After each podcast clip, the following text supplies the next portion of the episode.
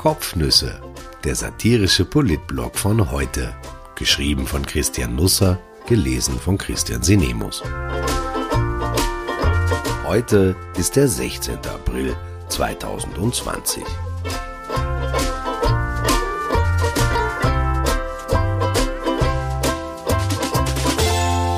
Aussicht auf Sport.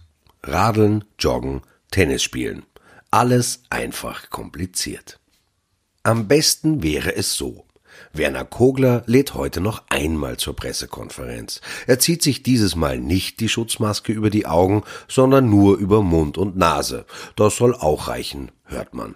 Er positioniert sich in seinem Plexiglas-Papamobil so, dass er mit den Händen ausreichend gut nach links und nach rechts wacheln kann, ohne Karl Nehammer dabei zu ohrfeigen. Von mir aus soll er auch wieder ein rosa Hemd anziehen. Dann sagt er ungefähr das liebe Österreicherinnen und Österreicher und alle Menschen, denen nach meinem Vortrag gestern der Schädel gebrummt hat. Mein Kanarienvogel hatte in der Nacht zuvor mein Redemanuskript gefressen. Ich musste auf den Entwurf von letzter Woche zurückgreifen, und als ich ihr vor Ihnen stand, da bin ich draufgekommen, dass ich versehentlich das Backrezept für die Osterpinze auf das Rednerpult gelegt hatte. Also, ich sage Ihnen jetzt, wie das wirklich ist beim Joggen und beim Radeln und beim Tennisspielen und beim Kicken. Und zwar genau. Das ist erlaubt, das ist verboten. Ende Gelände.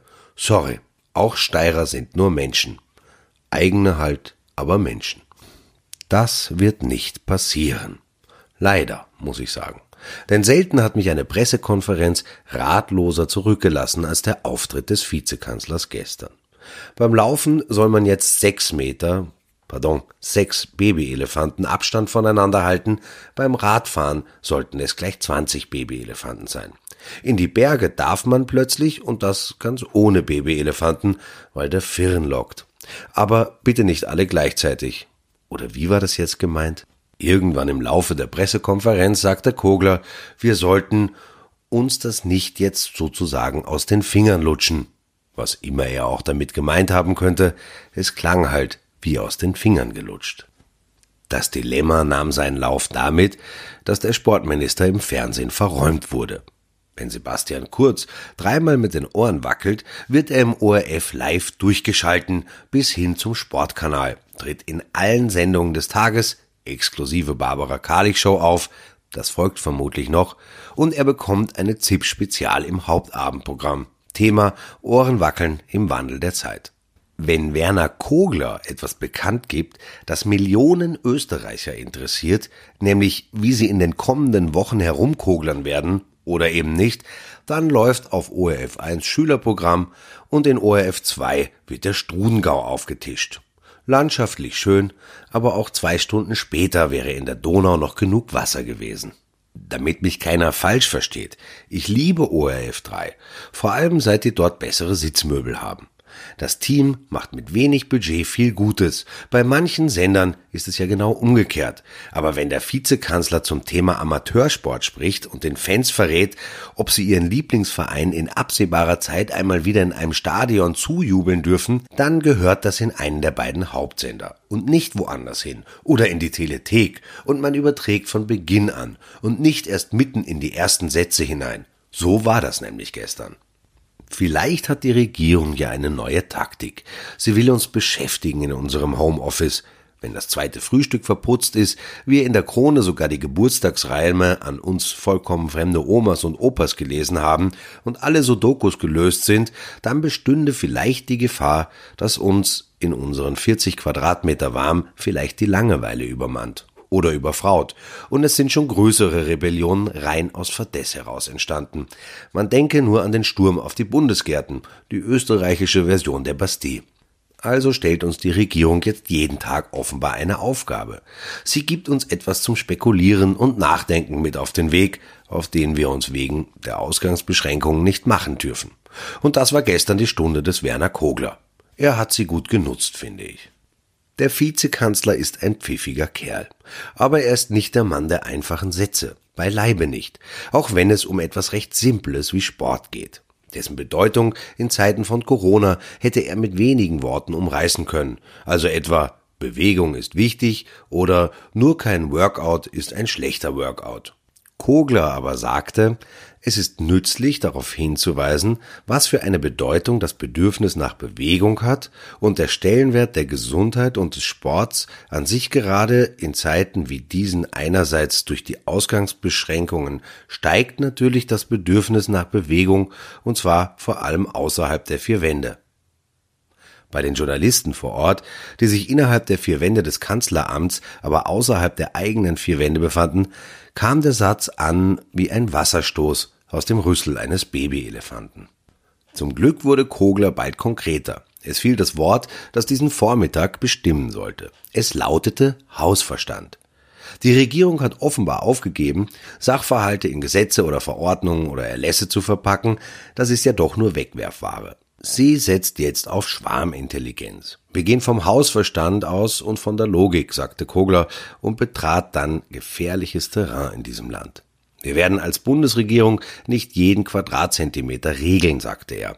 Fachverbände sollen das machen. An die neun Millionen Funktionäre vom Kegelclub bis zum SC Pichigogal Unterstinkenbrunn erhoben sich in der Sekunde von ihren Obmann und Obmann-Stellvertreter und Kassier- und Kassierstellvertretersesseln, holten die Vereinstatuten aus der Schreibtischschublade und begannen mit heißen Ohren an der Zukunft des Breitensports in Österreich zu arbeiten, beziehungsweise sie maßgeblich mitzugestalten. Auftrag ist Auftrag. Kogler widmete sich unterdessen den Sportstätten, die er in die neue Freiheit entlassen will. Namentlich Leichtathletikanlagen, Tennisplätze, Golfplätze, Pferdesportanlagen, Bogenschießen, Schießstätten überhaupt. Auch Segelfliegen soll möglich werden. Da ist wirklich für jeden etwas dabei, für Ross und Reiter quasi. Ich finde es gut, dass die Schießstätten vor den Schulen öffnen, dass man jetzt wieder ein bisschen in der Gegend herumsegeln kann. Auch unsere Pitching Wedges hatten zuletzt schon etwas Rost angesetzt, weil wir ja eher Löcher in den Himmel gestarrt haben, als es uns gestattet war, Golfbälle in Löcher zu versenken. Beim Tennis aber wurde es dann heikel. Ich gebe zu, mich an Wochenenden des Öfteren der einschlägigen Ballbelästigung hinzugeben. Deswegen war dieses Kapitel in Koglers gestrigem Frühwerk für mich von gehobenem Interesse. Der Vizekanzler leitete so ein. Wie ist das mit dem Ball? Das frage ich mich auch oft, aber anders als Kogler, der eher nur eine Grundahnung vom Spielablauf haben dürfte. Er hatte sich deshalb die Expertise von Alexander Antonitsch geholt, ebenfalls ein pfiffiger Kerl, aber der hat sich wohl einen Spaß mit dem Minister erlaubt. Jeder Spieler, sagte Kogler, nämlich Bezug nehmend auf Antonitsch, hat seine eigenen Bälle, der andere greift sie nicht an. Nur Einzel, keine Doppel, Sitzbänke weit auseinander, kein Handshake am Beginn, alles okay. Kogler forderte auch ein anderes Verhalten am Netz ein. Soll sein. Aber jeder Spieler soll seine eigenen Bälle verwenden, sie markieren und der andere darf sie nicht berühren? Wie soll das gehen? Muss ich jetzt dann nach jedem Ballwechsel auf die Seite meines Gegners gehen und meinen Ball aufglauben und der Gegner muss beim nächsten Mal auf meine Seite wechseln, um sich seinen Ball dann bei mir zu holen? Ich stelle mir das, nun ja, etwas mühsam vor. Dann lieber Bogenschießen oder Segelfliegen. In die Details will sich Kogler aber sowieso nicht einmengen. Das ist nicht mehr Aufgabe der Bundesregierung. Der Rest obliege Fachverbänden, die dann in bester zivilgesellschaftlicher Tradition weitere Aufgaben übernehmen können. Bälle mit Filzstiften anmalen zum Beispiel, da wird man einige brauchen. Immer wieder appellierte der Sportminister an den Hausverstand. Wenn der so wichtig ist, der Hausverstand, dann sollte man ihn in die Verfassung schreiben, deren vom Bundespräsidenten gepriesene Eleganz und Schönheit wird deswegen schon nicht zum Teufel gehen. Hausverstand werden wir in Hinkunft auch beim Joggen bitter nötig haben, und das verdanken wir dem Wirken der Technischen Universität Eindhoven und der Königlichen Universität Leuven, aus deren Studie Krogler schlussfolgerte, wir müssen, was Empfehlungen betrifft, ein bisschen nachschärfen. Ein kleines Lächeln nahm Besitz von seinem Gesicht, vielleicht hatte er imaginiert, wie sich diese Nachschärfung auf unsere Laufwege auswirken wird. Ostern ist vorbei und wir beginnen Haken zu schlagen, wie die Hasen. Beim Laufen wäre ein wesentlich größerer Abstand zu halten, sagte Kogler. Beim Schnellgehen kommen Studien auf vier bis fünf Meter Abstand, beim Laufen auf zehn Meter Abstand. Beim Fahrradfahren im Windschatten mit 30 kmh würden diese Empfehlungen auf 20 Meter lauten. Man sollte auch diagonal versetzt rennen und nicht hintereinander, empfahl der Sportminister, weil der Vordere habe ein anderes Ausatemverhalten, der Hintere ein anderes Einatemverhalten. Hoffentlich wechseln die sich ab, sonst liegen demnächst auf den Joggingstrecken lauter Bewusstlose herum. Jedenfalls empfahl der Vizekanzler, rechtzeitig auszuscheren, wenn sie einen anderen überholen, damit man wieder auf einen diagonalen Abstand kommt.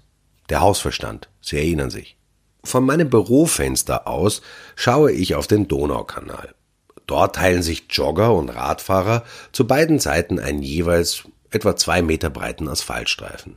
Am Wochenende laufen und radeln und spazieren viele. Es wird manchmal sehr eng, zuweilen auch zu eng.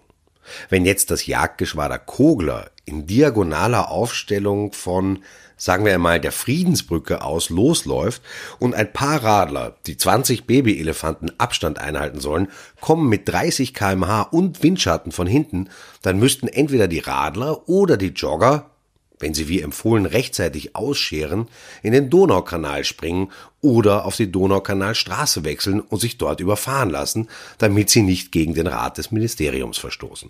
Gestraft wird aber glücklicherweise ohnehin nicht. Gänzlich ungeklärt blieb die Frage, was passiert, wenn dem Jogginggeschwader und den Windschattenradlern andere Jogger oder Radler oder Spaziergänger entgegenkommen. Haben die dann ebenfalls die Wahl zwischen Donaukanal und Donaukanalstraße, wenn sie rechtzeitig ausscheren? Es sei denn, man erklärt den Asphaltweg zur Einbahn und alle dürfen nur bis Tulln hinaus und meinetwegen dann am Wochenende darauf wieder zurück nach Wien. Man wird sehen. Der Hausverstand und die Fachverbände haben in den nächsten Tagen jedenfalls einiges zu tun. Auch die Wiener haben derzeit einen Lauf. Jetzt dürfen sie nicht einmal mehr an den Neusiedlersee.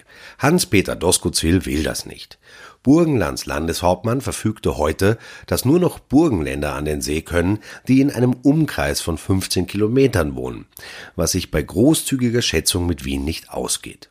Doskozil begründet seine Verordnung damit, dass er die Gesundheit der Bevölkerung bestmöglich zu schützen habe. Bis Ende des Monats dürfen Mobilwohnheime und Seebäder von inländischen Ausländern nicht mehr betreten werden. Subtil nennt Doskozil auch die Sperre der Bundesgärten in Wien als Grund für sein Einschreiten.